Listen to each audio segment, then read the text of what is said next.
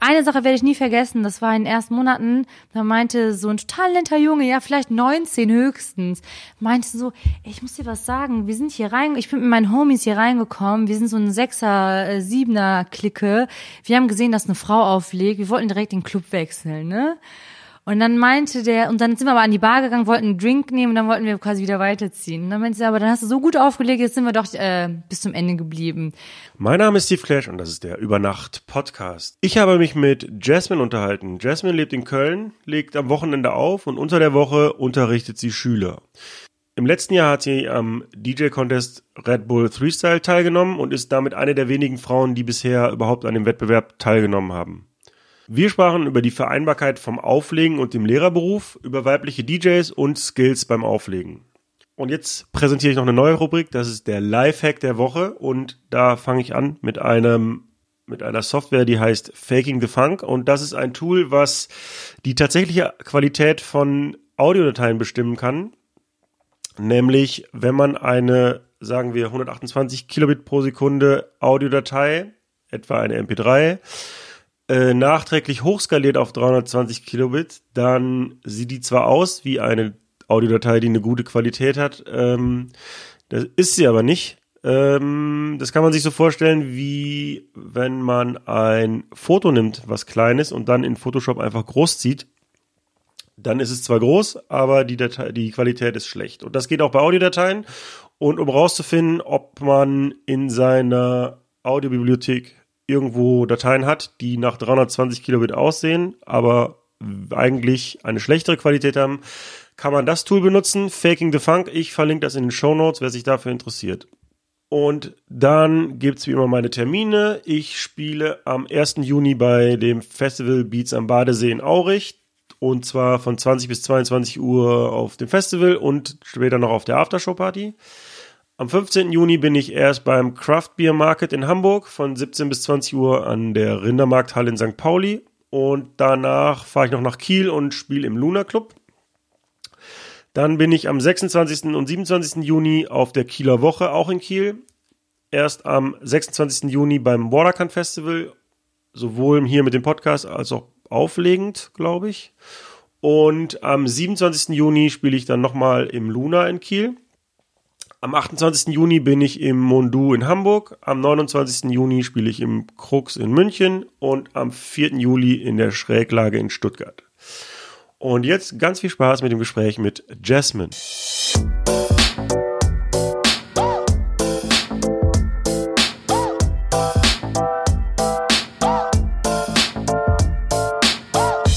Über Nacht mit Steve Clash. Ich bin ähm, Jasmine aus Köln. Ich bin ähm, DJ und bin ein Teil des Kölner äh, Sound Systems Haschasch und ja, bin auch noch Lehrerin an einem Gymnasium in der Nähe von Köln. Und ich würde sagen, ähm, ich bin ein ähm, DJ, der sehr am kreativen Auflegen und Turntablism interessiert ist. Du bist ähm, zur Schule gegangen in Hückelhofen. Das haben yes. wir im Vorgespräch gerade schon bemerkt, dass, es, dass ich das weiß. Ähm, und das ist südöstlich von Mönchengladbach. Ähm, da bist du aufgewachsen. Kam da auch schon dein Interesse am Auflegen oder wann kam das? Ähm, da noch nicht, aber da es ähm, ziemlich provinziell ist in Hückelhofen, das ist eine, wobei provinziell ist es eine Kleinstadt, ähm, die Möglichkeiten waren sehr limitiert als junger Mensch und ich habe die meiste Zeit damit verbracht, äh, mich mit Musik zu beschäftigen. Gar nicht, ich hatte gar nicht die Idee, ähm, DJ zu werden, sondern ich war einfach nur ein musikfanater Mensch. Das war gerade die Zeit, als ich Abi gemacht habe, ähm, wo man eigentlich Zugang zu jeglicher Musik hatte. Und ich habe mich wirklich am Wochenende eingesperrt und habe mich durch die Musikgeschichte gehört. Also ich war richtig dran interessiert, nicht nur jetzt im Hip-Hop, was so mein, vielleicht mein, wie soll ich sagen, vielleicht Lieblingsgenre ist oder Lieblings ähm, kultureller Bereich. Ich habe mich dann auch wirklich in jedem Genre wollte ich quasi fit sein, habe mich durchgehört und habe quasi Jahre meiner Jugend damit äh, ja verbracht. Und das mit dem DJing kam eigentlich noch äh, viel später. Und was war so der erste Zugang zur Musik? Also hast du dann Magazine gelesen, Musikfernsehen geguckt oder was? Wo hast du dich da informiert? Das ist eine gute Frage. Ich glaube da die ersten Berührungen mit Musik als junger Mensch über äh, Bravo, Viva MTV. Ähm, da habe ich direkt entdeckt, okay, das, was in ähm, Amerika, in dem urbanen Bereich passiert, das interessiert mich total. Also Künstler wie ähm, Erika Badu, Elia, das sind auch alles so starke Frauen. Das war irgendwie, weiß ich nicht, als junge, junges Mädchen waren das dann irgendwie so Identifikationsfiguren. Ähm, so Jill Scott, diese ganzen New Soul äh, Ladies, die dort waren. Und dann, da habe ich halt immer weiter versucht. Und das waren meistens Musikmagazine und äh, wie gesagt Musikfernsehen.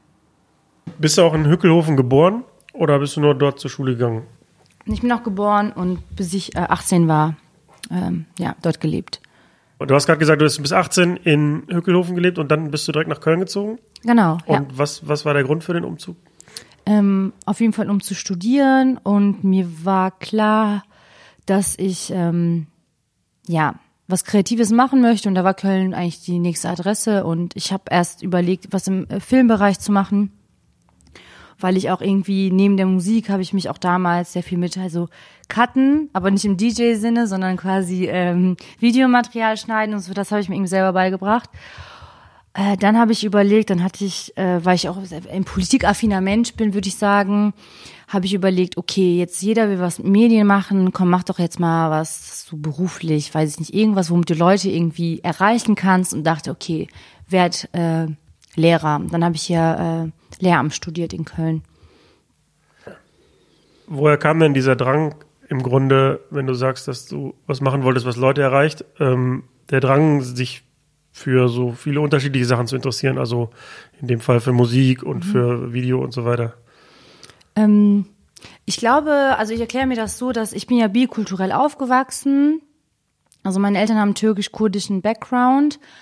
Und da kann, glaube ich, jeder, der so zwischen zwei Kulturen aufwächst, kann er verstehen, dass es, ähm, man hatte als junger Mensch wirklich äh, große äh, Identifikationsprobleme, weil man sich weder in der einen noch in der anderen Kultur so richtig angenommen fühlt.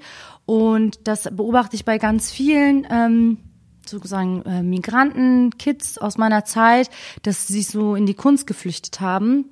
Und das war bei mir auch so.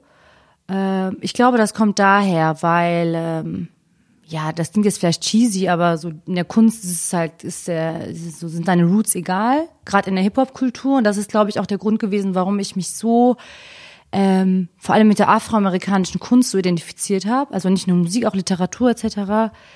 Ähm, weil, ja, immer dieses äh, Gefühl, okay, ich fühle mich jetzt deutsch, aber ähm, ich sehe nicht so aus wie die anderen. Und da war eigentlich so Hip-Hop die Anlaufstelle.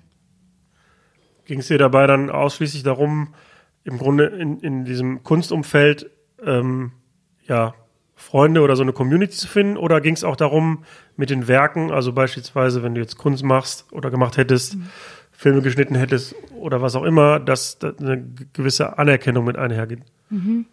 Ähm, nee, das glaube ich noch nicht mehr. Ich glaube, geht, ging, also ging nicht um Anerkennung, weil ähm, da kommen wir jetzt direkt auf meine gespaltene Persönlichkeit zwischen Freigeist und Beamtin, bin ich ja auch.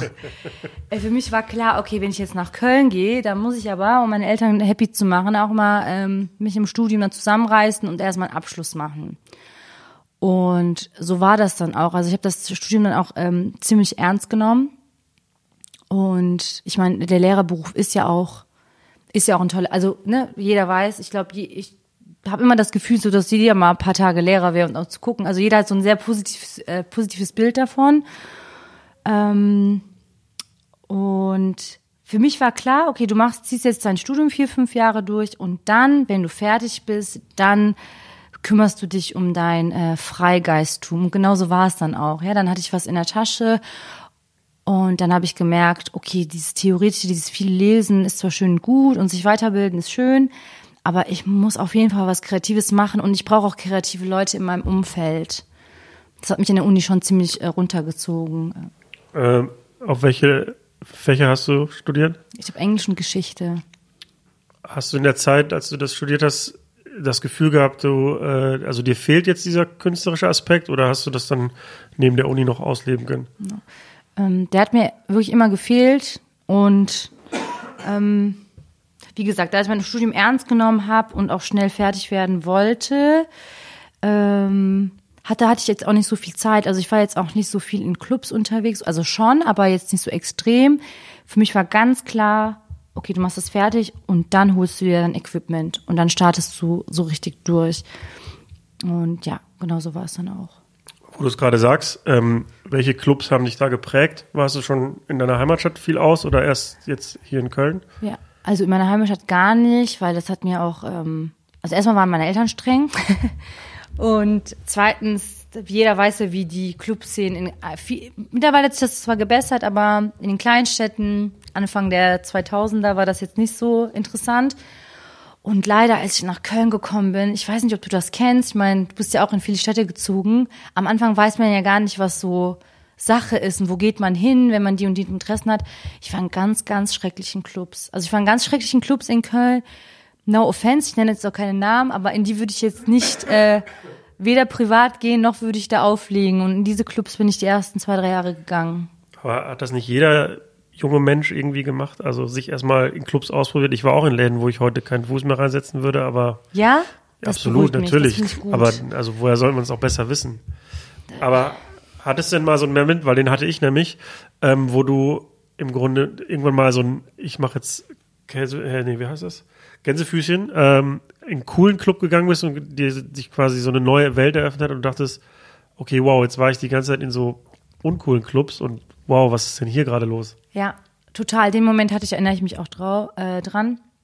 Im Stadtgarten gab es eine Balkanparty und da hat der, der sagt dir bestimmt was, der Chantel. Ja. Ja, der hatte aufgelegt und die Leute sind so abgegangen und ich dachte mir, oh mein Gott, das ist quasi so Nischenmusik und wie die Leute ab, äh, abgehen. Und das hat mir dann gezeigt, okay, es ist ja doch, äh, es gibt ja doch diese Clubs, die halt Nischen bedienen und dann wusste ich auch genau, okay, das möchte ich auch machen. Ich möchte auch in mich in diesem, sozusagen in diesem kulturellen Bereich äh, bewegen.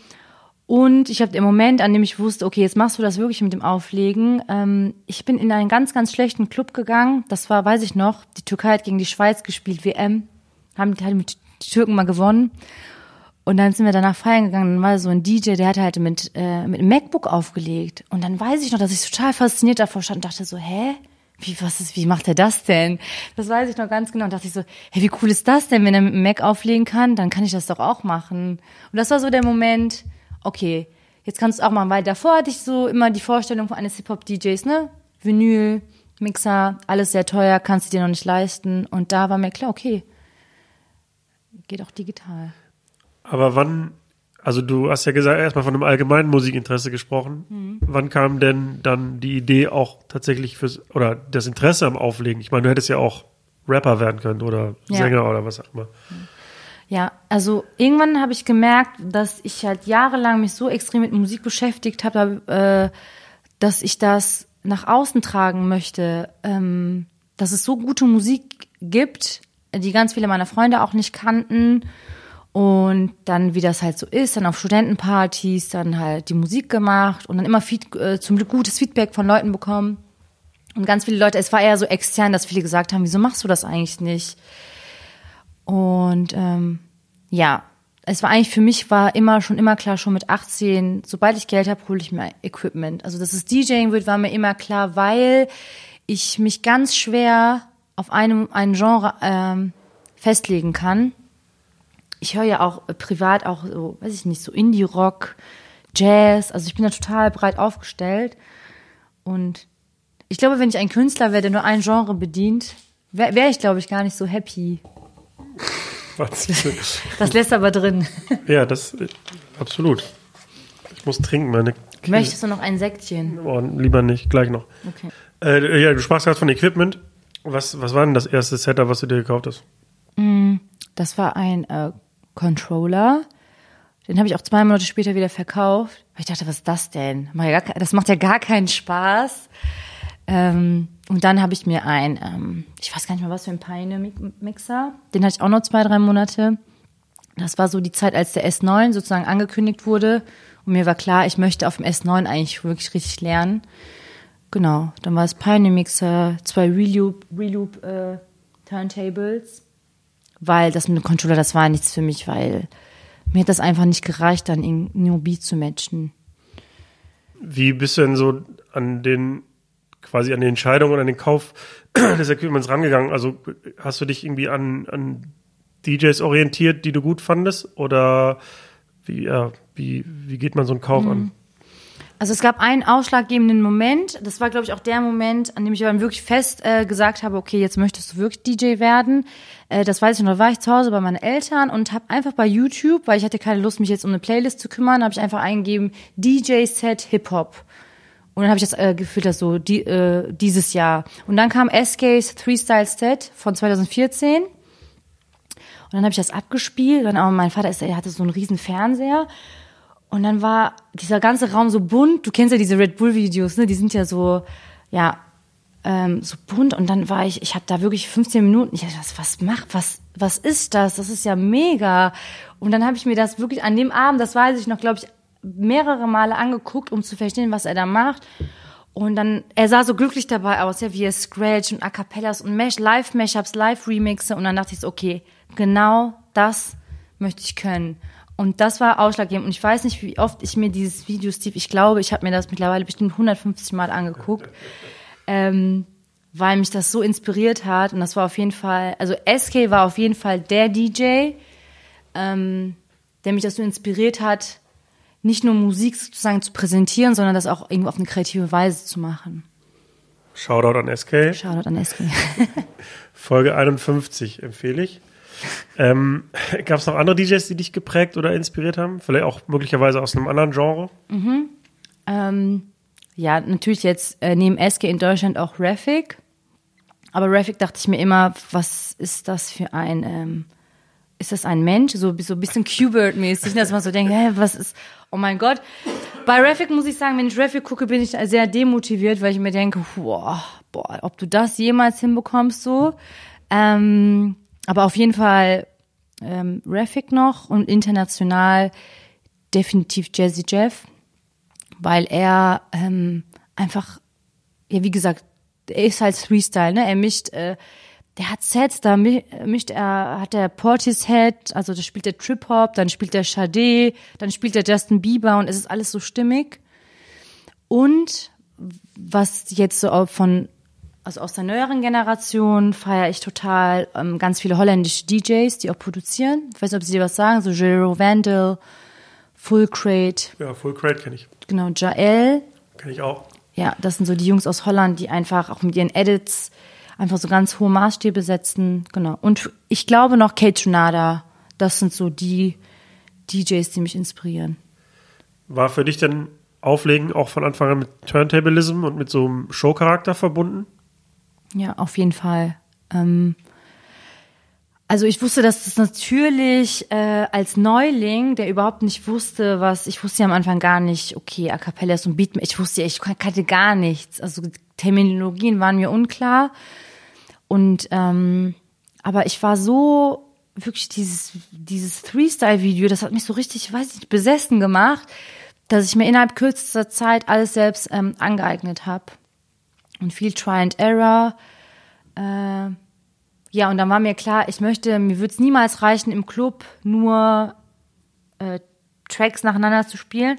Mache ich auch oft, also gibt oft Club- Club-Gigs, wo ich das mache, aber ich freue mich immer wieder, wenn ähm, die Gäste offen sind und ich auch Routines spielen kann. Oder ja, oder in Zukunft plane ich halt mehr, auch mehr Showcases äh, zu spielen oder auch einfach bei Battles mitzumachen. Ja, weil äh, ich beim Freestyle gemerkt habe, okay, du brauchst auf jeden Fall Battle-Erfahrung, um da wirklich richtig gut zu bestehen.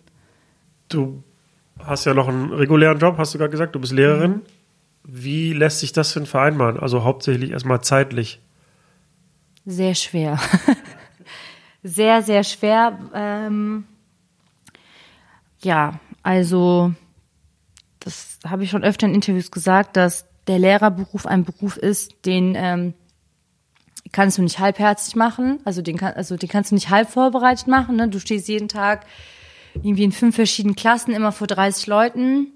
Das heißt, du musst da mal vorbereitet reingehen, sonst ja bist du einmal innerhalb weniger Wochen fressen die Schüler auf, weil die ne, die Schüler sind ja die Schüler sind ja auch viel, wie soll ich sagen, beobachten einen oder merken viel mehr ähm, Stimmungen oder die merken ganz genau, ob ein Lehrer vorbereitet ist oder nicht. Das heißt, ähm, ich muss mich auf jeden Fall auf diesen Beruf gut vorbereiten und das ist ja auch eine große Verantwortung natürlich. Ne? Man hat so viele Schüler und man möchte den Job auch gut machen. Ich hab, bin wirklich noch nie einem Lehrer begegnet, der so denkt, ach komm, ist nur ein Job. Die meisten wirklich möchten ihn gut machen. Ich bin einigen begegnet, die das gedacht haben, aber. wirklich? Äh, ja, mein Religionslehrer hat immer nur Filme gezeigt. Also unglaublich viele Filme. Fandest du das gut? Äh, ein Stück weit schon, weil der Filmraum war dunkel, da konnte man schlafen währenddessen, aber äh, nee, nee, also insgesamt natürlich nicht. Aber nein, du hast natürlich recht, die meisten Lehrer nehmen ihren Job wahrscheinlich ernst, aber es gab auch Gegenbeispiele. Also Ja. Und vielleicht liegt es auch daran, dass ich an, halt an einem Gymnasium bin. Da ist die Erwartungshaltung der Schüler auch ein bisschen höher. Also die, ich habe den Eindruck, die mögen das auch gar nicht, wenn ich denen mal einen Film zeige. Da denken die auch, da lächeln die das immer. Und das, das Risiko möchte ich nicht, wenn da meine Autorität drunter leidet, wenn ich einen Film zeige, dann lasse ich lieber. Ähm, ja, wie gesagt, das ist ein Fulltime-Job. Ich mache ihn auch ähm, zurzeit äh, Vollzeit. Ähm, aber nichtsdestotrotz, seien wir mal ehrlich, habe ich natürlich dreieinhalb Monate im Jahr auch Ferien. Das heißt, in diesen dreieinhalb Monaten ähm, mache ich so viel, wie es nur geht. Also viel mehr kümmere ich mich dann um das DJing. Aber äh, Gigs unter der Woche zum Beispiel sind wahrscheinlich schwierig oder ähm, wenn ihr jetzt zum Beispiel länger reisen müsst, das wäre auch schon ein Problem, wenn man, weiß ich nicht, Ja. freitags abends irgendwo spielt und aber noch bis mittags in der Klasse steht, wird das ja dann auch schon zu einem Problem. Ja, auf jeden Fall. Also ich achte auch drauf, dass ich äh, nie zwei Gigs habe am Wochenende, weil dann bin ich echt fertig, weil ich hasse das ja, wenn DJs Montag immer schreiben, der Montag ist der Sonntag eines DJs, wo ich mir denke, dein Ernst? Ich stehe gerade im Klassenraum. Ähm, ich habe halt keinen Sonntag. Ähm, genau. Und deswegen muss ich aufpassen. Das, das versuche ich noch ein bisschen zu justieren, wie ich diese Balance hinbekomme, weil das ist auf jeden Fall schon äh, ja, das ist ein großer Stress, aber den nehme ich gerne in Kauf, weil ich sowohl gerne Lehrerin bin, als auch das DJing niemals aufgeben könnte. Jetzt habe ich Blut geleckt. Gibt es denn die Option, dass du tatsächlich eins von beiden irgendwann mal aufgibst? Also und hauptsächlich würdest du den Lehrerberuf irgendwann mal aufgeben, wenn das DJ so durch die Decke geht, dass du davon leben kannst? Also ich glaube, dass es vor ein, anderthalb Jahren vielleicht den Moment gab, wo ich hätte, wo es vielleicht hätte funktioniert, dass wenn ich das hauptberuflich, also das DJing, DJing hauptberuflich angegangen wäre, ähm, das habe ich dann zum Glück an den Booking-Anfragen gemerkt. Aber, und dann habe ich auch ganz, ganz lange überlegt. Ich glaube, ich würde ähm, vielleicht das Lehrer sein temporär, vielleicht mal, weiß ich nicht, vielleicht mal zwei, drei Jahre eine Auszeit nehmen. Mm, Das überlege, oder vielleicht, dass ich ähm, runtergehe mit den, also Vollzeit ist natürlich auch, ja, dass ich mit den Stunden runtergehe. Aber so eins aufgeben für das andere, nee, das könnte ich nicht. Mm, Und so, es klappt ja zum Glück bis jetzt auch so, äh, ja, das wäre mir auch, also Respekt auch vor allen DJs, die das als Selbstständige machen. Ähm, da muss man schon eine gewisse Ruhe, glaube ich, in sich haben. Ich habe in einem Interview von dir gelesen, dass du am Anfang versucht hast, ähm, den Schülern zu verheimlichen, dass du quasi. Äh, Ja, genau. und äh, ja, wie, wie, wie lief das und warum vor allen Dingen?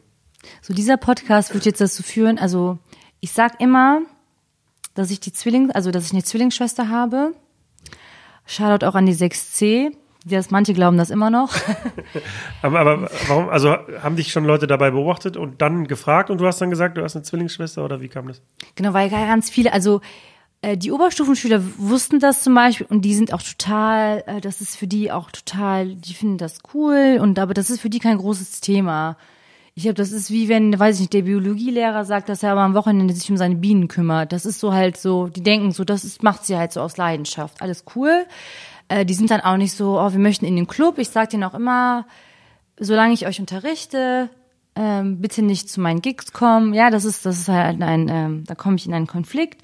Sobald ihr ihr Abi äh, habt, ist es dann, wie ihr möchtet. Und auch wenn sie ihr Abi haben, die meisten trauen sich auch nicht nach dem Abi, weil es immer noch, ich bin immer noch ihre ehemalige Lehrerin. Und bei den Kleinen, die quasi neu auf die Schule kommen, die entdecken das irgendwann. Da rasten die komplett aus.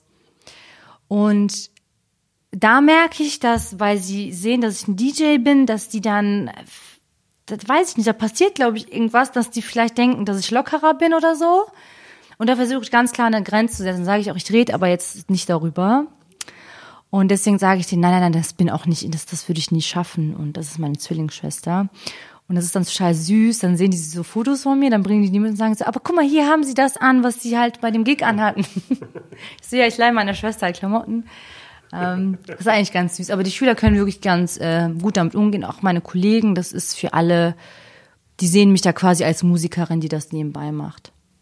Interessant. Also ich wäre wahrscheinlich auch als Oberstufenschüler ausgerastet vor Freude, aber äh, ähm, ja, den Punkt, den du sagst, dass die dann quasi so ein lockereres Verhältnis erwarten, kann ich mir auch gut vorstellen, mhm. weil dann, das ist ja, ja, wenn man jetzt mal Auflegen als Beruf nimmt, ja schon tatsächlich eher etwas legerer oder ungewöhnlicher. Äh, naja, kann ich mir gut vorstellen. Dass es vor allem auch nicht so einfach ist, dann da ja die Autorität halt zu, zu wahren. Das ist ja eh so von allen jungen Lehrern oder für alle jungen Lehrer ist das ja ein Problem, weil je jünger man ist, desto mehr hat man das Gefühl, dass man dem äh, der Lehrperson nah ist. Und das ist auch so mein größter Struggle als Lehrer, da immer wieder und für mich ist es auch schwer, weil ich würde sagen, ich bin eher so, ein, so eine herzliche Person. Ähm, und ich hatte am Anfang gerade im Ref so Probleme, ganz streng zu sein. Weil ich dachte immer, wenn ich nett zu denen bin, sind die auch nett zu mir. Aber so geht das, funktioniert nicht in der Erziehung. Ja, das, das muss man zwischendurch, das habe ich zum Glück jetzt gelernt. Und ähm, ich glaube schon, dass die denken, ja, die Frau Gensch, die, die ihr legt auf und die ist bestimmt lockerer und ich muss denen halt immer wieder sagen, nee Leute, ist nicht. Bei mir gelten irgendwie nicht andere Regeln als bei anderen Kollegen. Dann sind die natürlich manchmal auch ganz enttäuscht, aber ist dann halt so, weil wenn ich jetzt die coole DJ da spielen würde, das wäre die absolute Katastrophe für die und für mich auch. Und wenn du jetzt im Club stehst und auflegst und keine Ahnung, steht einer und macht eine Insta-Story oder der Veranstalter filmt das für YouTube, hast du noch die ganze Zeit im Kopf so, okay, das könnte sein, dass die Schüler sich das angucken. Ich meine, nicht, dass da jetzt irgendwas Verwerfliches mhm. passieren würde, aber trotzdem steht man da mit vielleicht einem Glas Alkohol in der Hand oder so mhm. und machst du in dem Moment Gedanken darüber ähm, oder ist es, blendest du das dann aus in dem Moment? Ja.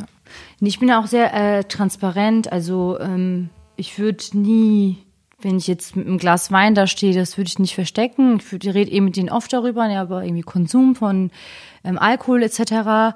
Ähm, ich glaube, dass ich so von meinem Lifestyle her nichts habe, was ich verstecken müsste. Und ich versuche so authentisch wie möglich zu sein. Ähm, ja, aber es ist doch, du hast schon recht, also klar, ähm, achte, doch, ich glaube schon, dass ich da subtil, also ohne dass ich es merke, darauf achte aber ich glaube, ich bin jetzt auch nicht so ein crazy little Party Girl, was irgendwie ausrastet oder ähm, ich habe schon ich hoffe, dass ich weiß, wie ich mich zu benehmen habe, auch unabhängig, auch wenn ich nicht Lehrer wäre. Und deswegen ähm, ja, glaube ich, ich achte schon drauf, dass ich ähm, dass die, also generell nicht jetzt, dass ich mit einem, einem Glas Getränk gesehen werde, sondern generell möchte ich einfach nicht, dass ähm, meine Schüler zu viel von mir wissen. Ich weiß nicht, das hattest du bestimmt auch. Es gab ja so Lehrer, die haben super viel von ihrem Privatleben erzählt und ich möchte einfach nicht, das ist einfach um, um mich selbst zu schützen. Ähm, einfach um die Distanz auch zu wahren. Möchte ich nicht, dass sie privat, dass sie so meine Freunde kennen und mich auf, das, das möchte ich einfach nicht. Ja. Und da geht es darum, meinen Privatraum zu schützen. Deswegen achte ich drauf. Äh, Im letzten Jahr, 2018, hast du am Red Bull Freestyle teilgenommen. Da haben wir jetzt hier im Podcast schon oft drüber geredet, aber mhm. ich sag's nochmal kurz. Äh, das ist ein DJ-Contest, der von Red Bull äh, veranstaltet wird. Und der, die Idee dahinter ist, also das Wort Freestyle sagt schon, dass man mindestens drei Genres, musikalische Genres, in seinem Set verarbeitet und da werden im Vergleich jetzt zum Beispiel zu irgendwelchen DMC-Meisterschaften nicht nur die technischen Fähigkeiten abgeprüft, sondern man guckt, welche die Musikauswahl, ähm, Publikumsreaktion und so weiter. Natürlich auch technisches Geschick. Ähm, du hast 2018 teilgenommen, habe ich gerade gesagt. Wann ist bei dir denn die Idee entstanden, da überhaupt teilzunehmen? Hm. Ähm, ja, eigentlich als ich wieder dieses Video von SG gesehen habe, ich wusste, dass ich so hart arbeiten möchte, dass ich irgendwann ähm, auch mal beim Freestyle mitmache. Das war so immer meine große Motivation. Also meine große Motivation war gar nicht, ähm, weil ich ja, glaube ich, schon einen Beruf hatte, Also ja, das quasi künstlerisch anzugehen. Und ähm, deswegen habe ich so die ersten zwei Jahre ganz, ganz viel an meinen Skills gearbeitet und ich glaube, ich habe das Internet leer geguckt, ganz viele Sets geguckt und geguckt, was machen die, wie machen die das und habe mich 2018 war das, dass ich mit genau 2007 schon beworben. Da war ich sehr enttäuscht, dass es nicht genommen wurde, wo ich im Nachhinein muss ich selber darüber lachen, weil da hatte ich erst zwei Jahre quasi auf, also mit dem DJing angefangen, ist ja gar nicht so eine lange Zeit. Auch drei Jahre, also nach drei Jahren, nachdem ich angefangen habe zu auflegen, beim Freestyle zu sein, denke ich mir im Nachhinein auch. Das ist Boah. ziemlich krass, um ehrlich zu sein, ja. Genau, also hätte ich auch nie gedacht und ich habe mich auch, äh, ich war beim 2017 ganz enttäuscht, weil ich mein 5-Minuten-Set, das fand ich eigentlich ganz nice, fand das sehr kreativ und da war ich richtig enttäuscht.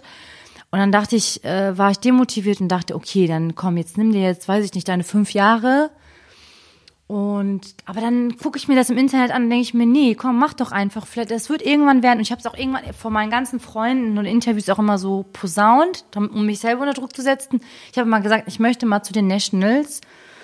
Und dann 2018, ähm, als es geklappt hat, äh, Steve, du kannst dir nicht vorstellen, wie oft ich mein E-Mail-Fach, ich glaube drei, und das hat auch so in Deutschland so lange gedauert, bis da, da hieß es ja erstmal, das findet gar nicht statt. Und ich habe wirklich drei Monate lang am Tag fünfmal meine E-Mails gecheckt und irgendwann habe ich es schon aufgegeben. Dann nachts um drei Uhr nachts, das weiß ich noch, ich liege im Bett und krieg eine WhatsApp von einer ausländischen Nummer. Ich so, hä, was ist das denn?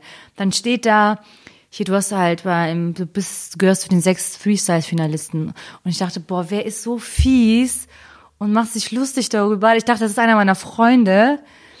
Ja, und dann war es dann wirklich die Kate vom Freestyle, die das Ganze organisiert. Und da, dann, da habe ich natürlich gefreut. Ich bin zwei Tage wirklich innerlich ausgerastet.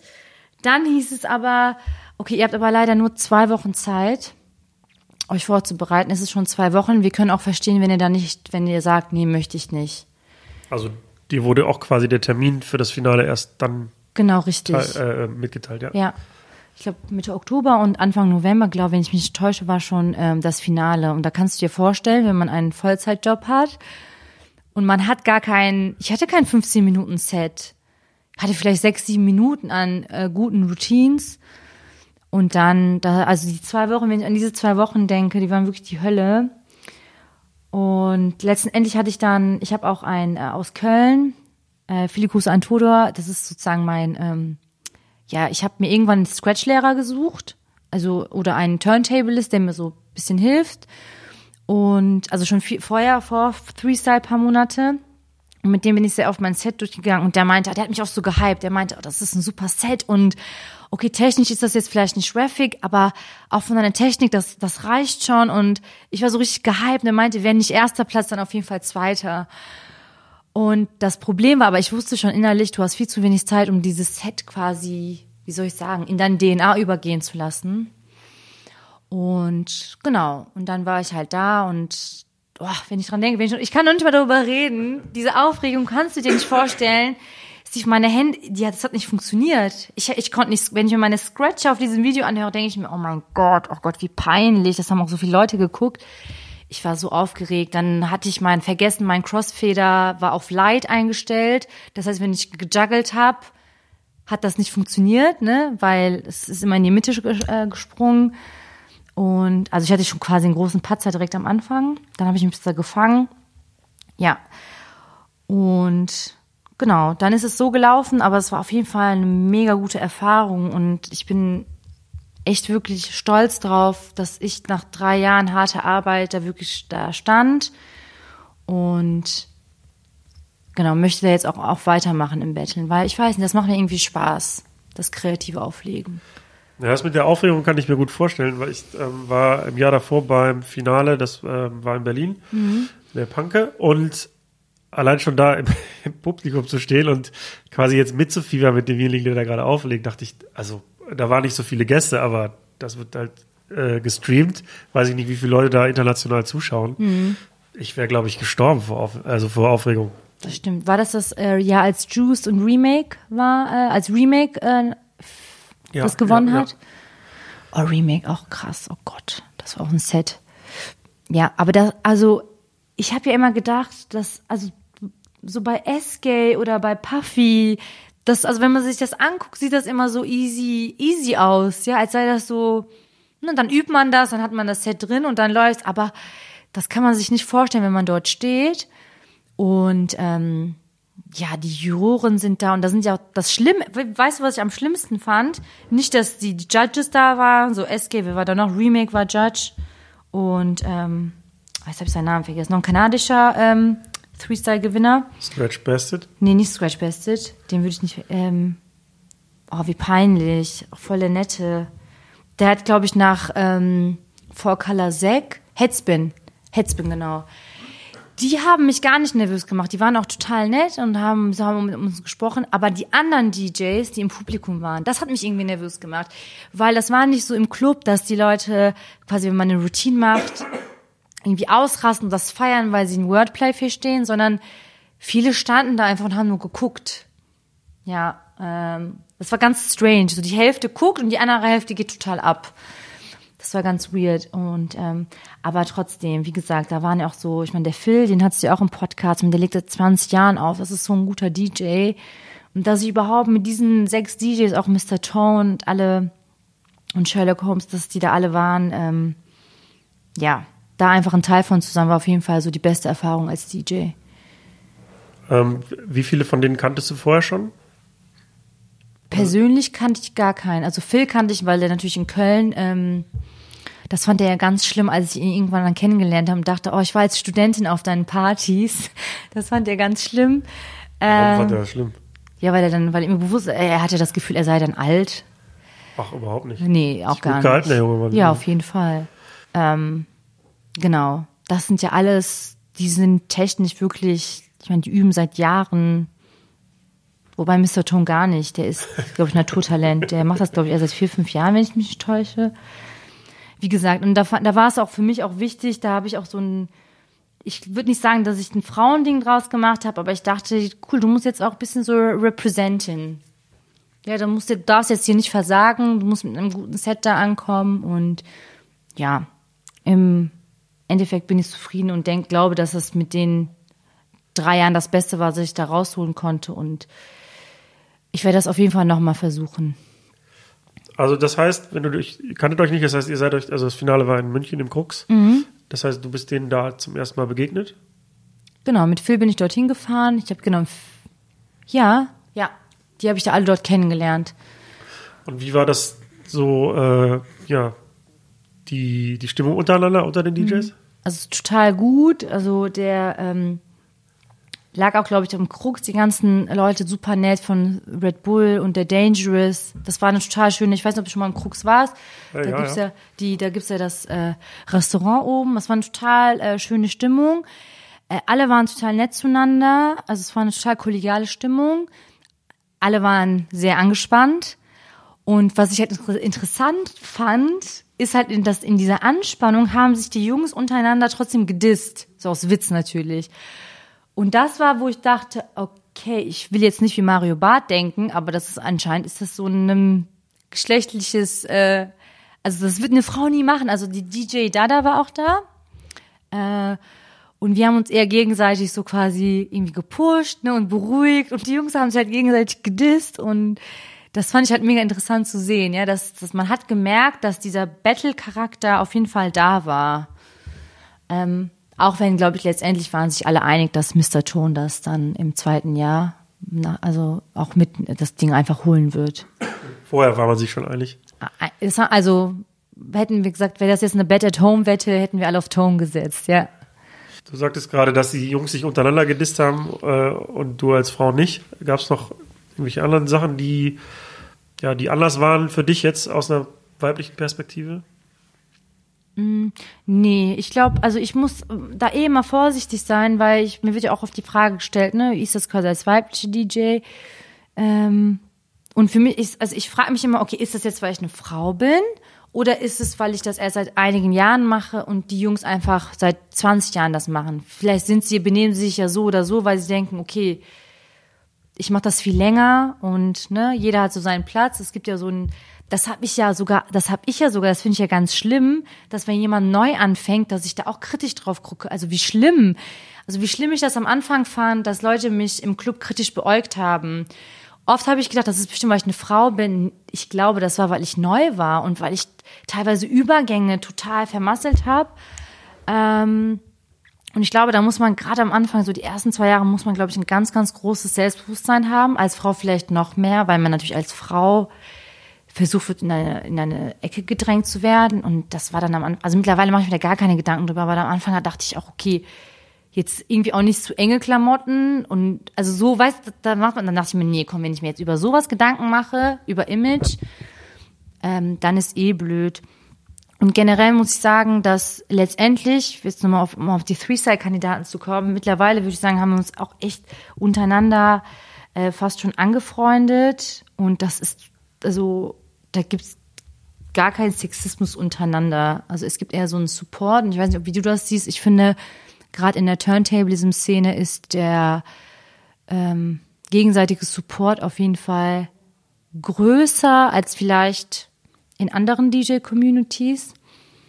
Das kann ich natürlich nicht, also erstmal sehe ich genauso. Also mhm. das kam ja auch so ein bisschen im Gespräch mit Phil und 50, den Girls von 50-50 ähm, so durch, dass die auch supported werden und völlig anerkannt mhm. sind. Und ähm, das kann ich auch nur bestätigen. Also das finde ich auch gut und wichtig.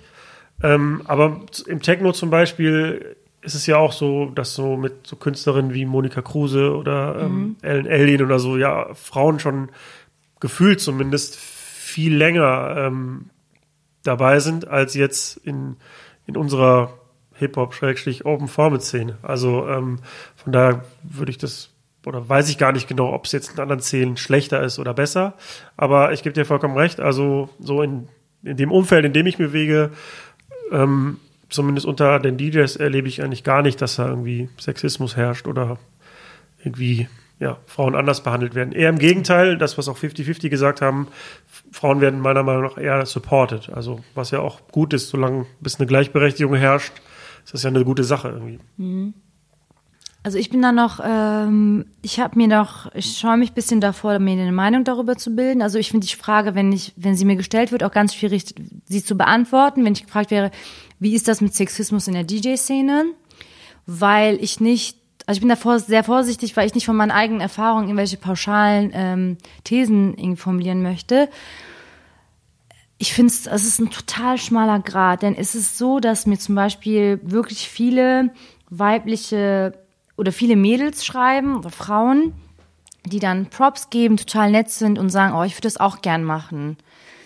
Und die werde ich, versuche ich auch, äh, so gut es geht, sozusagen dazu zu motivieren und biete meine Hilfe an.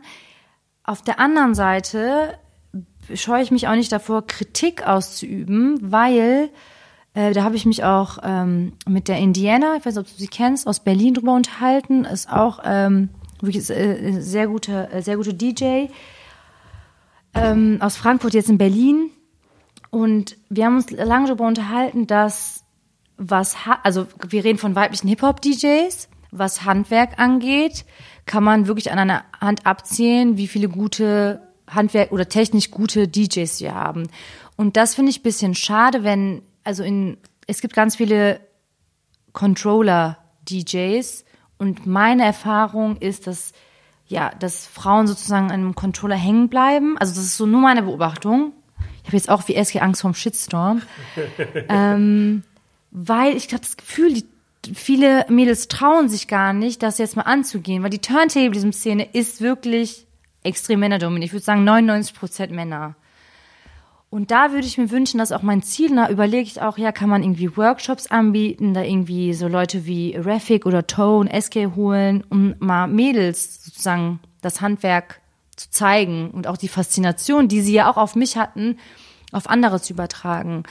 Und das ist etwas, was mich gerade ein bisschen stört bei vielen Hip-Hop ähm, Female DJs, dass ich das Gefühl habe, okay, die bemühen sich gar nicht ums Handwerk, sondern da reicht es einfach, äh, Beat zu matchen. Ja. Was glaubst du denn, woran es liegt, dass ähm, Frauen vielleicht abgeschreckt sind davon, entweder generell erstmal damit anzufangen aufzulegen oder wie du sagst gerade auf so einem technischen Niveau am, am Controller hängen zu bleiben? Was, was glaubst du, was sind die Ursachen dafür? Ich weiß es nicht genau. Ich weiß nicht, hast du da eine Idee? Ich, ich weiß es nicht. Ich, glaube, das ist, also das unterschätzt man ja, dass dieses, dass so Turntablism-Skills sind auch Fähigkeiten, die wirklich nicht leicht anzueignen sind, finde ich. Da muss man wirklich äh, sehr geduldig sein und ähm, man verspürt sehr viele Misserfolge. Also bis man einen Scratch sitzt, das kann ja fast schon Jahre dauern. Und ich glaube, weil man da nicht so einen schnellen Erfolg sieht und weil, ich meine, die große Diskussion um sind Skills in Clubs notwendig? Die können wir gerne jetzt führen. Also ich habe Ja, da auf was jeden Fall eine sagst du? Meinung dazu. Sind Skills, also, nee, anders. Nee, ich meine, die Frage natürlich, natürlich sind Skills nicht notwendig im Club, also außer jetzt Beatmenschen. Ähm, nee, das, ich würde sagen, im Club ist die gute Selection und gute Übergänge sind das Wichtigste. Da, ich muss da jetzt nicht einen DJ haben, würde ich sagen, der gut Beat juggeln kann, gut scratchen kann. Oder ein Live-Mashup nach dem anderen macht. Aber ich finde, und das ist meine persönliche Meinung, für mich ist ein guter DJ auch jemand, der die technischen Skills beherrscht. Ja, ich meine, ich stimme dir zu. Also das habe ich ja auch schon oft gesagt. Ich finde, in allererster Linie steht die Musikauswahl und wenn das nicht funktioniert, dann ist der Rest eh egal. Also wir reden jetzt von einem Clubset, also oder einer Veranstaltung, wo Leute tanzen sollen. Jetzt nicht ein Showcase oder so, sondern ne? äh, die Musikauswahl, so daran kann es schon scheitern. Also das ist das Allerwichtigste. Und wenn ich das irgendwie drauf habe und die Erfahrung habe und dann quasi durch technische Skills mein Set anreichern kann und dadurch einen anderen, ja, Spannungsbogen erzeugen kann oder ja, das als Hilfe benutze, dann ist das natürlich äh, sinnvoll und gut, ja, absolut. Ähm, aber mich kann auch ein Controller-DJ sehr gut unterhalten, der einfach Start-Stopp macht, wenn er halt einfach eine unglaublich krasse Musikauswahl hat.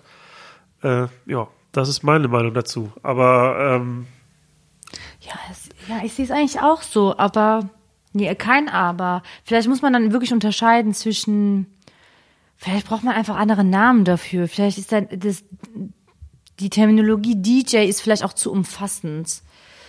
Denn du hast recht, es gibt genug, also so ein Jero Wendel, von dem ich gesprochen habe aus Holland, wenn du mir seine Boiler Room Sets anschaust, das ist, äh, der macht quasi nur Übergänge, aber das ist so stimmig, das ist so perfekt und der zählt für mich einfach zu den besten DJs, klar. Ich glaube, nee, ich nehme vielleicht meine These zurück. Ich sage nicht, dass, ähm, um ein guter DJ zu sein, man die technischen Skills haben muss, aber ich finde so ein bisschen um dieses, diese Skills sollte man sich schon bemühen, weil es auf jeden Fall jedes Set aufwertet, auf jeden Fall. ja, also Stichwort bemühen sehe ich genauso. Also ich erwarte auch von jemand, der das regelmäßig macht und plant, das zukünftig weiterzumachen, dass er sich halt genau bemüht. Und das kann zum Beispiel dadurch sein, dass er sich Scratchen aneignet, sich Skills aneignet, ähm, versucht besser zu werden. Das kann aber auch einfach auf anderem Wege passieren. Also ich gibt ja auch andere Musikrichtungen, wo jetzt Scratchen völlig fehl am Platz wäre. Ja. Ja. Also ohne jetzt niemand jemandem zu nahe treten zu wollen, aber so ein, so ein House-Set oder ein Techno-Set mixt sich halt anders als, als ein Open-Format oder Hip-Hop-Set. Und da geht's halt um andere Disziplinen als um irgendwie eine heftige Routine. Äh, und warum soll ich von einem House-DJ jetzt erwarten, dass er plötzlich heftig rumscratchen kann? Das bringt ja nichts. Aber von jedem DJ würde ich jetzt mal erwarten, dass er auf irgendeine Art sich auch versucht weiterzuentwickeln. So. Und das ist in unserem Bereich dann wahrscheinlich, ja, technische Skills unter anderem. Stimmt. Ja, es te- ich glaube, mir geht's auch äh, primär um Kreativität. Ich mag es einfach, wenn ich im Club bin, wenn ich merke, oder der DJ hat sich beim, beim Übergang wirklich Gedanken gemacht, ähm, dass zwei Lieder zueinander passen, auch thematisch, das ist es halt. Ähm, das fehlt mir ein bisschen. Also immer, ich, wenn ich in Köln unterwegs bin, in ganz vielen Clubs wirklich höre ich, ich finde, die, mh, der musikalische Anspruch ist auf jeden Fall gestiegen in Deutschland, würde ich sagen, in den letzten zwei, drei Jahren ich glaube auch ganz inspiriert durch in unserem Urban-Bereich, durch Selection und Boiler Room, glaube ich. Ähm, aber so kreatives Auflegen, und das muss nicht Scratchen sein, sehe ich halt nicht so oft. Und das finde ich ehrlich gesagt schade, weil, da haben wir auch eben, glaube ich, drüber geredet, ähm, die Leute merken das. Also die Leute im Publikum, die quasi DJ-Laien sind, die merken das, wenn äh, jemand kreativ auflegt. Ich denke auch. Ähm, aber ich ziehe jetzt mal eine Parallele. Also genau, das ist ja das Thema, über das ich mich auch mit SK unterhalten habe, nämlich auch die Frage, warum plötzlich Leute gebucht werden, die irgendwie gar nicht so viel sich mit Auflegen auseinandersetzen, sondern die einfach eine Prominenz haben oder irgendeine Reichweite und deshalb Tickets verkaufen. Und ähm, ich ziehe jetzt aber einfach mal eine Parallele, also zur Musik, ja, zu Musikern. Ähm, es gibt ja unglaublich krasse Musiker in der Klassik zum Beispiel, die beherrschen ihr Instrument, die spielen jahrelang, bevor sie überhaupt eine, eine Anstellung kriegen. Trotzdem läuft im Radio wenig Klassik, also jetzt abgesehen von Klassiksendern, aber so im populären Radio läuft keine Klassik, obwohl die vielleicht möglicherweise am besten trainiertesten, ähm, am besten trainierten Musiker vielleicht klassische Musiker sind. Äh, stattdessen läuft Pop und vielleicht sogar Pop von irgendwelchen YouTube-Leuten, die gar keinen Bezug zur Musik haben. Die haben aber Reichweite und die werden geklickt und deshalb finden sie im Radio statt. Und das gleiche ist ja vielleicht beim Auflegen. Also es kann ja sein, dass du einfach technisch und auf anderen Gebieten einfach der krasseste DJ bist, aber trotzdem kriegt ein anderer den Gig, weil der vielleicht einfach mehr Reichweite hat oder weil die Leute den lieber sehen wollen. Ja, ja, das stimmt. Das ist echt, da könnte ich mich auch stundenlang drüber unterhalten. Ne? Ich sehe halt den DJ mehr als ähm, Musiker und der kann auf äh, es gibt ja so, weiß ich, ich würde sagen, sechs, sieben Kriterien, die einen guten DJ ausmachen. Und wenn jemand in einem Kriterium so gut ist, also man kann ja, wenn man in seinen, zum Beispiel in der Selection mega gut ist, dann ist man vielleicht, hat man schon ein Alleinstellungsmerkmal, ja. Ähm, dann gibt's aber auch, das muss man ja auch sagen, es gibt auch noch technisch sehr gute Leute, die einfach absolut schlimm auflegen. Also die in einem Club, also die überhaupt ganz weg vom Publikum und vom ganz unmusikalisch und ja, das gibt's ja auch. Deswegen wird das, glaube ich, so immer mein größter Struggle bleiben, weil es ist so, also ich, um Gottes Willen, das soll jetzt nicht einen Eindruck entdecken, das klingt jetzt vielleicht so, als sei ich jetzt technisch äh, mega krass und alle anderen so schlecht, gar nicht, weil ich sehe mich noch auf jeden Fall noch in dem, äh, wie soll ich sagen, Entwicklungsprozess. Ich habe so ein gewisses Ziel, wo ich hin möchte und weiß, dass es noch ein paar Jahre dauert, bis ich da bin, wo ich sein möchte, technisch. Ähm, aber ich würde mir einfach wünschen, dass jeder, der halt äh, auflegen möchte, einfach sich die Fähigkeiten antrainiert. Und ich weiß nicht, ob das, manche sagen, dass er vielleicht irgendwie arrogant oder so. Aber wo kommen wir denn hin, wenn, wie Eske gesagt hat, ja, ganz viele Nicht-Musiker sozusagen Musik machen. Und das ist leider so, dass die dann auch wirklich von Leuten, die das aus Leidenschaft machen und die sehr viel Zeit investiert haben, denen auch die Slots wegnehmen. Ja, also ich sehe das ganz genauso wie du. Ähm, vor allem, man sollte nicht, nur weil plötzlich andere Leute Tickets verkaufen und Gigs kriegen, sollte man nicht deshalb einfach aufhören, besser zu werden. Absolut nicht. Ähm, aber ich habe ja auch in dem Interview gesagt, dass, äh, also für mich stellt das kein großes Problem dar. Das ist halt ein Phänomen im Moment, dass Leute auflegen, die äh, aus einem anderen Kontext bekannt sind. Und ähm, ja, aber das hält mich ja nicht davon ab, einfach besser aufzulegen. Also da kann ich mir jetzt schwarz ärgern, aber da, das bringt mich ja auch nicht weiter. Also von daher, ähm, nee, ich gebe dir recht. Also die Tatsache, dass andere Leute Gigs bekommen, bedeutet ja nicht zwangsläufig, dass man aufhören sollte, besser zu werden in dem, was man macht. Definitiv, ja. Ich komme noch mal ganz kurz zurück auf das Frauenthema. Ähm, ist dir denn jetzt mal, abgesehen vom Freestyle, schon, sind, ja, also du, hattest du öfter Situationen, wo irgendwie, ja, weiß ich nicht, wo ein Gast vielleicht versucht hat, ein Kompliment zu machen, aber irgendwie, ja, ähm, sich ein bisschen ungeschickt ausgedrückt hat, weil er irgendwie nicht gewohnt ist, dass du eine Frau bist? Oder gab es irgendwann mal auch sexistische Situationen oder so, denen du ausgesetzt warst? Ja, leider ja. Und ich glaube, da stelle ich mich gar nicht besonders als DJ raus. Ich glaube, das passiert vielen Frauen auch in, generell im Club-Kontext. Und ähm, als DJ habe ich ja noch wenigstens, kann ich mich quasi in meinem Buch sozusagen, bin ich geschützt. Aber ein Standardsatz zum Beispiel war halt am, gerade am Anfang komisch, dass es jetzt nicht mehr so oft passiert. Vielleicht liegt es daran, dass mich vor allem in Köln, ich lege am meisten in Köln auf, dass mich die äh, Leute eher kennen. Aber dieser Satz, dass Leute kommen und mir ein Kompliment machen wollen, super nett sind und sagen, boah, ey, für eine Frau hast du richtig gut aufgelegt. Oder eine Sache werde ich nie vergessen, das war in den ersten Monaten, da meinte so ein total netter Junge, ja, vielleicht 19 höchstens, meinte so, ich muss dir was sagen, wir sind hier rein, ich bin mit meinen Homies hier reingekommen, wir sind so ein Sechser, äh, Siebener Clique, wir haben gesehen, dass eine Frau auflegt, wir wollten direkt den Club wechseln, ne? Und dann meinte der, und dann sind wir aber an die Bar gegangen, wollten einen Drink nehmen und dann wollten wir quasi wieder weiterziehen. Und dann meinte er, aber dann hast du so gut aufgelegt, jetzt sind wir doch äh, bis zum Ende geblieben.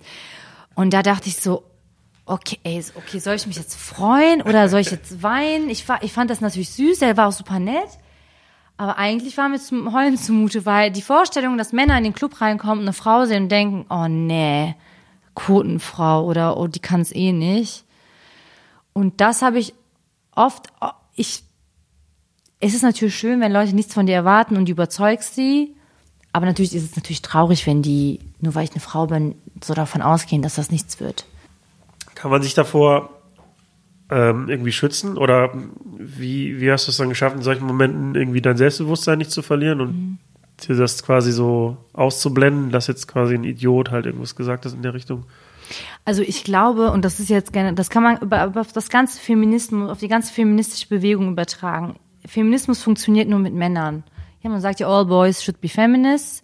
Und genau so ist es. Und deswegen funktioniert es bei mir auch, weil ich von äh, Männern umgeben sind, äh, äh, bin, zum Beispiel jetzt auch in meiner, in meiner Crew. Die Jungs sind mittlerweile gute Freunde von mir geworden und die behandeln mich, also da ist es überhaupt, also das Geschlecht ist gar kein Thema. Und das, wenn man das nach außen quasi auslebt und wenn man quasi ähm, mich quasi ansagt, nicht weil ich eine Frau bin, sondern einfach irgendwie durch das, was ich kann oder was mich ausmacht, wenn das ganz viele Männer um mich herum machen, dann ist, entsteht eine ganz andere Aura um mich herum.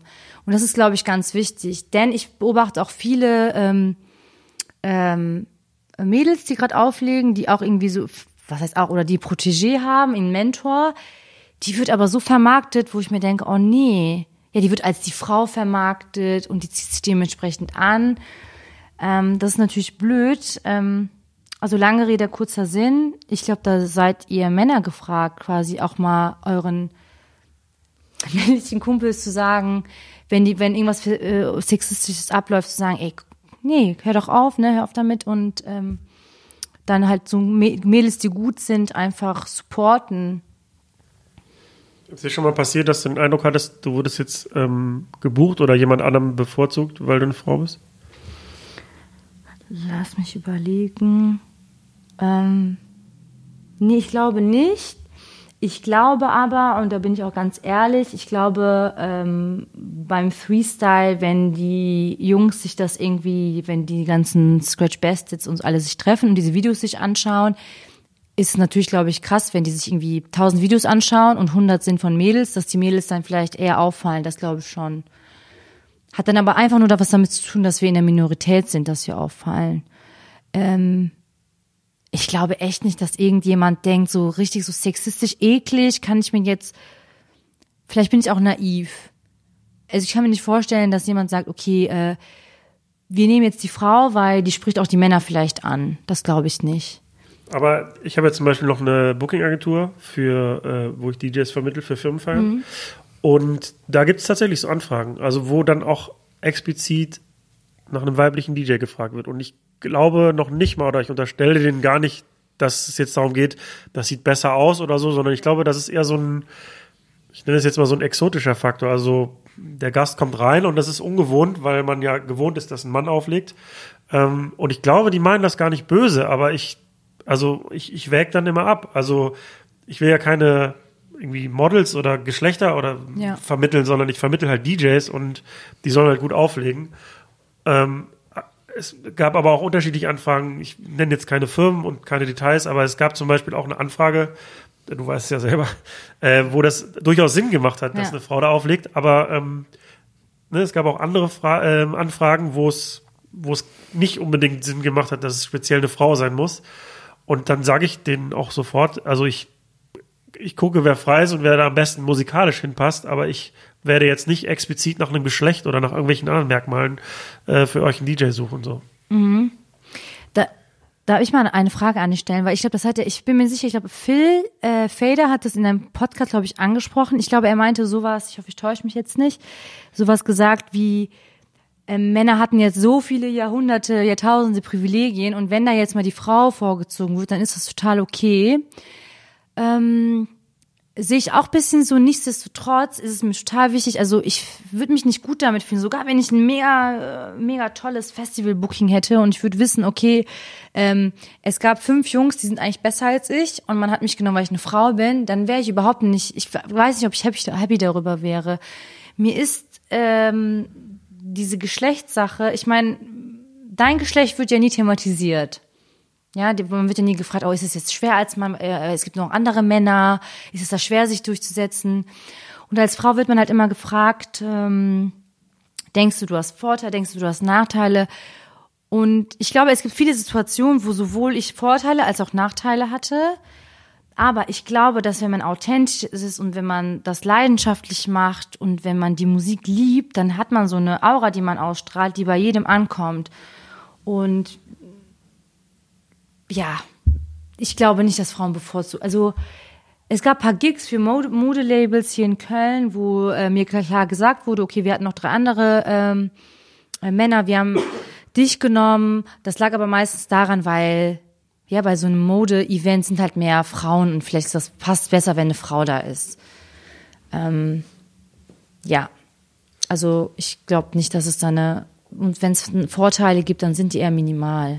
Aber nehmen wir mal folgendes Szenario an. Also es, es, wir, wir würden jetzt in einer gleichberechtigten Welt leben, vor allen Dingen beim Auflegen. Dann ist die Antwort meiner Meinung nach völlig klar. Dann, äh, wenn, wenn das keine Rolle spielt, dann wird natürlich derjenige gebucht, der am besten passt, der vielleicht für den Job am besten geeignet ist, unabhängig vom Geschlecht. Aber jetzt sind wir ja noch meilenweit von der Situation entfernt. Ja. Ähm, glaubst du, dass es sinnvoll wäre, sagen wir mal bei, sagen wir mal, du wirst angefragt und ein Mann wird angefragt und ihr seid technisch komplett gleich und ihr werdet beide gleich geeignet für den Job, dass man dann sagt, okay, wir nehmen jetzt aber die Frau, damit wir quasi alle, die das irgendwie mitkriegen und sehen, sich quasi an den Gedanken gewöhnen, dass auch Frauen das machen können. Also quasi, dass jetzt für, ich glaube, das meintest du auch gerade, dass jetzt für einen temporären Zeitraum Frauen bevorzugt werden, um den Rest der Gesellschaft sozusagen daran zu gewöhnen, also mhm. eine Quote sozusagen. Das ist ja auch immer das Argument für eine Quote ähm, bis wir irgendwann mal hoffentlich eine, eine gleichberechtigte Welt haben und das nicht mehr nötig ist. Würd,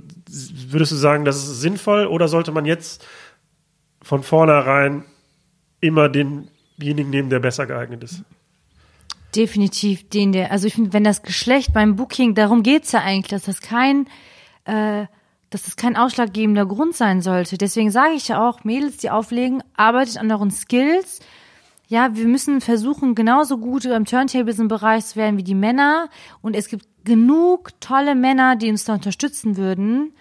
Ähm, es wäre absolut schlimm. Stell dir, stell dir mal vor ein Festival-Line-Up vor, nur Frauen und man weiß von jeder, es gibt, oder über jede könnte man sagen, es gibt einen, einen DJ, der das besser machen könnte. Das wäre ja absolut schlimm. Und ich glaube auch nicht, dass man politisch damit irgendwas erreicht. Ähm, deswegen sind, ich meine, Musik ist das Geschlechtsloseste, was es gibt, ja. Wenn man im Club ist, da ist mir ja egal, ob gerade in dem Moment Nas läuft oder Cardi B, da kommt es ja nur auf den Song, den Vibe an. Und gerade Musik ist eigentlich der so unsexistische Bereich überhaupt, generell Kunst. Das ist mir ist es total egal, wenn ich ein Bild sehe, ob es von einem Mann oder einer Frau ist. Und deswegen äh, besteht gerade vielleicht ein bisschen die Gefahr, dass man Politik machen möchte.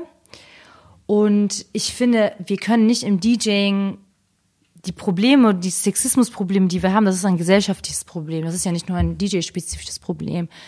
Das heißt, wenn wir unsere Jungs dahin kriegen, dass das für die nicht komisch ist, wenn ein, eine Frau zum Beispiel irgendwie an Technik interessiert ist und am Auflegen interessiert ist, solange das nicht irgendwie sich komisch anfühlt oder solange man denkt, boah, krass, die ist eine Frau und macht das, ja, dann ist halt, ja, wir müssen das gesellschaftlich lösen. Deswegen wieder zu meinem eigentlichen Beruf da denke ich mir, da können zum Beispiel Lehrer ganz viel bewegen. Ja, die Jungs und Mädels dazu erziehen und zu sagen, okay, es gibt gewisse Rollenbilder und die müssen wir halt dekonstruieren. Ähm, genau, aber ich fände ich weiß nicht, welches Festival es war, ich weiß nicht, ob du es weißt, es gab ein Festival, oh, irgendein großes Festival, Meld vielleicht, ich bin mir nicht sicher, wo, nee, nicht Meld, Rock am Ring, ah, ich weiß es nicht, auf jeden Fall, wo gesagt wurde, da gab es gar keine Frau im Line oder bei den großen Headlinern. Ich glaube, da gab es ein, zwei, wo das kritisiert wurde, aber ich weiß auch nicht mehr ja. genau, welche das waren. Und das verstehe, also das ist natürlich, das ist ein No-Go, weil in der Liga ich bin mir nicht sicher. Ich glaube, da ging es auch darum, ob Florence in the Machine gebucht wird, die ja eine großartige Künstlerin ist. Warum ist sie nicht da und das ist eine andere Rock? Also weißt du, da hat man nicht versucht, da irgendwie ein Gleichgewicht herzustellen. Und das finde ich dann schade. Aber männliche DJs, die besser sind einer Frau, die vielleicht mittelmäßig ist vorzuziehen, ist auch absolut falsch und wird auch kein Problem lösen. Wobei ich mir da auch Gedanken drüber gemacht habe und ich dachte in dem Moment, also ich weiß jetzt nicht, wie so ein Festival-Booking abläuft. Ich meine, da geht es natürlich auch um Ticketverkäufe letztlich, aber irgendwie auch um, um so ein bestimmtes ja, musikalisches Image irgendwie dem Festival zuzuordnen, wie auch immer. Aber da dachte ich auch, ja, das war unglücklich und ähm, aus meiner Sicht ist es natürlich wünschenswert, wenn, wenn das ähm, ausgeglichener ist, das Verhältnis. Aber ich habe mir jetzt auch nicht vorgestellt, dass jetzt da so eine Gruppe von Bookern um so einen Tisch sitzen und sich überlegen, ach komm, die Frauen lassen wir mal raus, weil äh, warum auch immer, äh, sondern ich glaube, das war einfach nur, unterstelle ich jetzt mal, ich weiß es nicht, war nicht dabei, aber einfach vielleicht Gedankenlosigkeit, so wir bedienen uns jetzt einfach mal und gucken, welche Bands passen zu so einem Festival und am Ende haben wir leider nicht mehr so darüber nachgedacht, da irgendwie einen Ausgleich mhm. zu schaffen. Also was ich sagen will, ist, ich würde da auch niemandem so einen bösen Vorsatz äh, unterstellen. Trotzdem ist es unglücklich und ja, vielleicht sollte man sich darüber Gedanken machen. Ja, das stimmt. Und ich nutze jetzt einfach diese Plattform, um mal zu sagen, einfach wie viele tolle DJs, also technisch versierte und gute Female DJs wir auch in Deutschland im Urban-Bereich haben. Also da würde ich gerne jetzt eine Theresa hervorheben, Yusi Miller, ja, die auch mit äh, Trettmann, ähm, als Trettmanns Tour-DJ unterwegs ist, die auch beim Freestyle mitgemacht hat. Also eine tolle DJ, eine tolle Clubsets auch.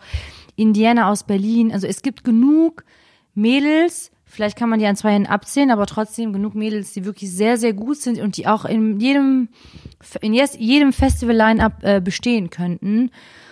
Und da würde ich einfach die Booker äh, darum bitten, dass sie sich einfach ein bisschen mehr umhören.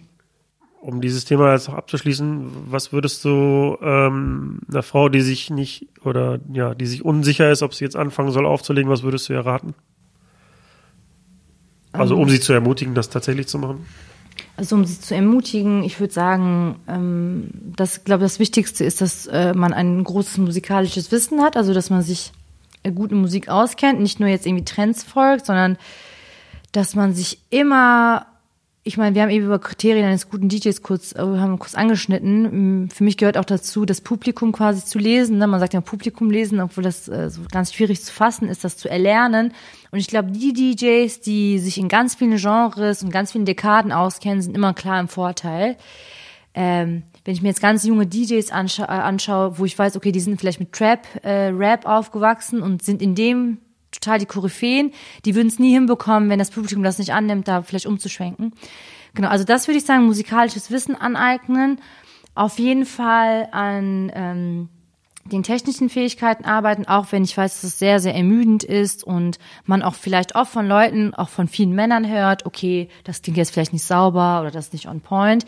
Egal, auf keinen Fall demotivieren lassen und dann sich auf jeden Fall von Mädels und Jungs umgeben lassen, die einen, ähm, ja, für, ja, die einen halt supporten, also keine toxischen, sich nicht in toxische Umgebungen begeben, um nur um einen Gig zu bekommen. Ja. Ähm, gut, jetzt haben wir uns ein bisschen verquatscht und ich muss gleich los. Ähm, bisschen schade, weil ich wollte tatsächlich nicht, nicht nur mit, über Feminismus mit dir reden. Ähm, schließlich rede ich mit den Männern, mit denen ich spreche hier auch nicht die ganze Zeit über Feminismus. Ähm, wir haben eben schon mal ganz kurz über dein Technik-Setup geredet. Das hat sich ja quasi, seitdem du angefangen hast, auch nicht stark verändert. Ja. Äh, vielleicht kannst du ja noch mal ganz kurz beschreiben, was du so zum Auflegen benutzt. Genau. Also ich benutze einen ähm, S9, also den Pioneer S9 Mixer, den da bestehe ich auch immer drauf. Also ich glaube, ich kann auch mit einem anderen, also da kann ich auf jeden Fall mein großes Potenzial äh, mit rausholen. Und zwei Turntables, da ist es mir egal, ob es jetzt ein Pioneer Reloop oder Technics ist, das ist mir eigentlich egal. Und ähm, ich habe mir leider, das ist jetzt DJ Raffic schuld, dass ich 500 Euro losgeworden bin. Du kennst ja seine Maschinenroutines. Habe ich mir auch geholt, habe ich auch eine Zeit lang äh, mit aufgelegt, aber habe dann gemerkt, dass es überhaupt für den Club erstmal das mitzunehmen und die Samples da einarbeiten und so, das ist viel zu viel. Also da lohnt sich der Aufwand nicht für die paar Minuten Flexen im Club. ähm, genau, also die Maschine nicht mehr. Genau, und äh, Software Serato, ne? Software Serato, genau. Da würde ich aber auch, ich glaube, bei dieser Traktor, Traktor Serato Diskussion bin ich auch raus, weil Ich habe einfach Serato zuerst ausprobiert, das war's dann. Ich kann gar nicht sagen, ob es irgendwie was besser ist. Und sonst habe ich was vergessen. Ja, bin ich natürlich großer Face-Fan jetzt. Das ist ja, das bietet ja Outdoor ganz viele Möglichkeiten, vor allem jetzt. Ich verlinke das auch mal in den Shownotes. Das wäre jetzt für jetzt zu weit, das zu erklären, was Face ist, aber Ja. äh, ja, ich bin auch Fan. Ähm, du sagst gerade, dass der, du bestehst auf den S9. Ähm, also, das ist für die Leute, die es nicht kennen, das ist halt so ein Zweikanal Battle Mixer von Pioneer, der auch so ein paar MIDI-Fähigkeiten hat, mit dem man halt auch dann den Rechner steuern kann. Äh, der ist aber leider nicht immer Rider-tauglich. Also, das ändert sich gerade so ein bisschen, aber die meisten Verleiher und Clubs haben halt eher die Vierkanalgeräte da von, von Heath oder von Pioneer. Was, also ist es immer unproblematisch in den Clubs, wo du spielst, oder gab es auch schon mal das Problem, dass, dass der einfach nicht da ist? Die ersten zwei Jahre musste ich den immer mitschleppen. Äh, sehr nervig. Mittlerweile habe ich das Gefühl, dass der auf jeden Fall sich auch etabliert hat. Ähm, nee, es wird, glaube ich, besser. Ich glaube, das ist auch, äh, ich glaube, wenn sich ein Club, im Hip-Hop-Club einen Mixer anschafft, dann ist es auch der S9. Also es ist auf jeden Fall in den nächsten, letzten ein, zwei Jahren besser geworden. Die ersten Jahre, als er rauskam, war es ja wirklich schrecklich. Da hat auch mein Mixer ganz äh, lange drunter gelitten. Ähm, ich weiß auch nicht, ich weiß nicht, gibt es einen besseren Mixer für vielleicht der neue Rain oder generell Rain? Aber der kann ja, Ja, also Props an den S9, das ist für mich der beste. Ich kann mir nicht vorstellen, dass ich mir irgendwann einen anderen Mixer kaufe, weil ich so begeistert bin und die ganze Haptik einfach. Wobei ich sagen muss, der neue Rain ist, kann natürlich vielleicht mehr. Aber nee, ich kann mich nicht umstellen. Ich habe es auch im Music Store, habe ich mich mal damit auseinandergesetzt. Ähm, das ist aber eine Frage von wirklich ganz klein, vielen Kleinigkeiten. Gab es denn auch schon mal die Situation, dass vielleicht, dass, dass du nicht alleine gespielt hast, sondern vor oder nach dir hat jemand gespielt und mit einem anderen Mixer, dass man dann irgendwie Ja. umstöpseln muss oder irgendwie? Ja, also es gab auch manchmal äh, Clubs, wo mir gesagt wurde, es gäbe ein S9, dann gab es, dann haben, dann war es aber irgendein anderer Pioneer-Mixer, der Nexus oder vielleicht 800er sogar.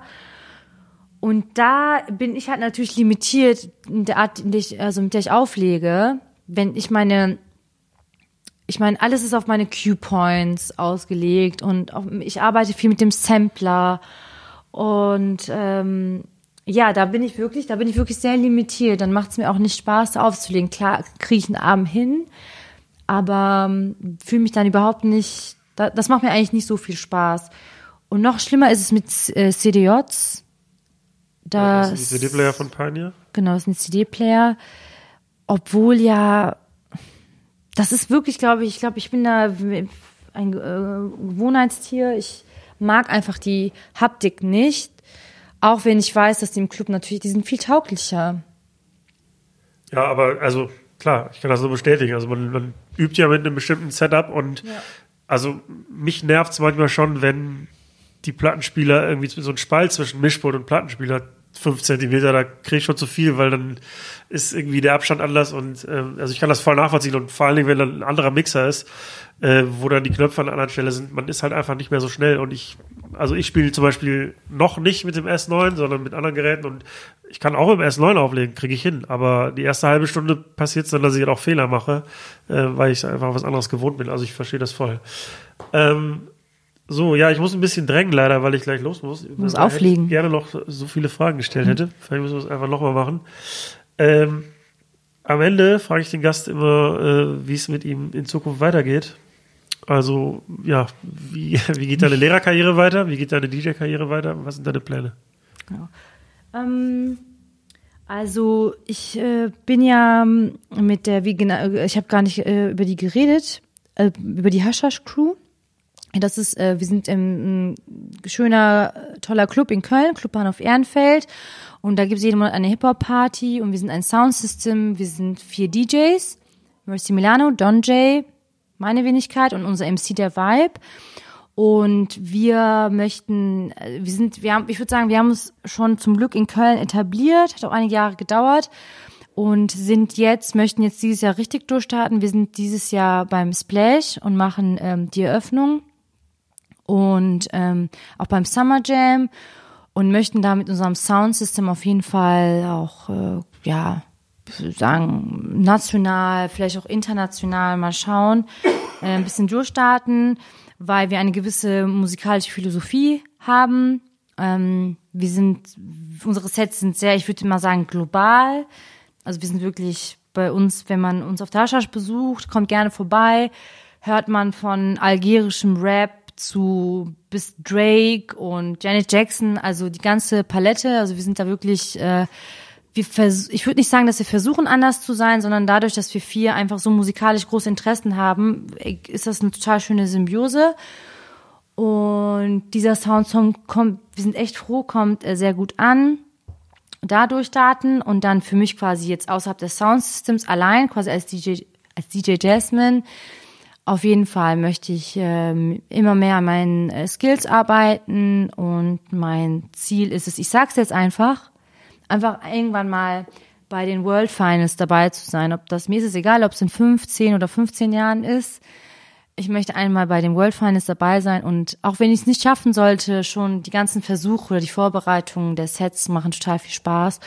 Und jetzt unmittelbar im Sommer werde ich noch in ein paar Battles teilnehmen, einfach um Battle-Erfahrung zu sammeln. Genau, und als Lehrer, ja, als Lehrer, ich äh, also ich plane jetzt nicht in der, da irgendwie Karriereleiter aufzusteigen. Ähm, ich bin froh, wenn ich meinen Englisch-Leistungskurs immer habe. Und ähm, ja, bin da eigentlich äh, sehr zufrieden. Kann der Status quo so bleiben. Ja, vielen Dank, dass du die Zeit genommen hast. Ich danke dir, es hat richtig Spaß gemacht. Ja, wir müssen das nochmal machen, dann reden wir noch über andere Themen. Gerne. Hier steht noch einiges am Zettel. Ähm, ja, vielen Dank. Danke dir, Steve. Ciao. Ciao. Das war das Gespräch mit Jasmine. Vielen Dank für deine Aufmerksamkeit und wie immer die Bitte, empfehle uns deinen Freunden und äh, mach einen Screenshot für die Insta-Story damit wir der größte DJ-Podcast in Deutschland werden. Und ansonsten, vielleicht gefällt dir ja noch Folge 51 mit SK83. Ich habe immer so voll viele Sachen parallel gemacht und halt immer so richtig eigentlich 100% gegeben bei allem, außer bei der Schule, da nicht ganz so. Da habe ich zum Beispiel auch Musik abgewählt. Das ist auch so ein lustiger Side-Fact. Ja, weil das hat nicht so gelangweilt, was da abging.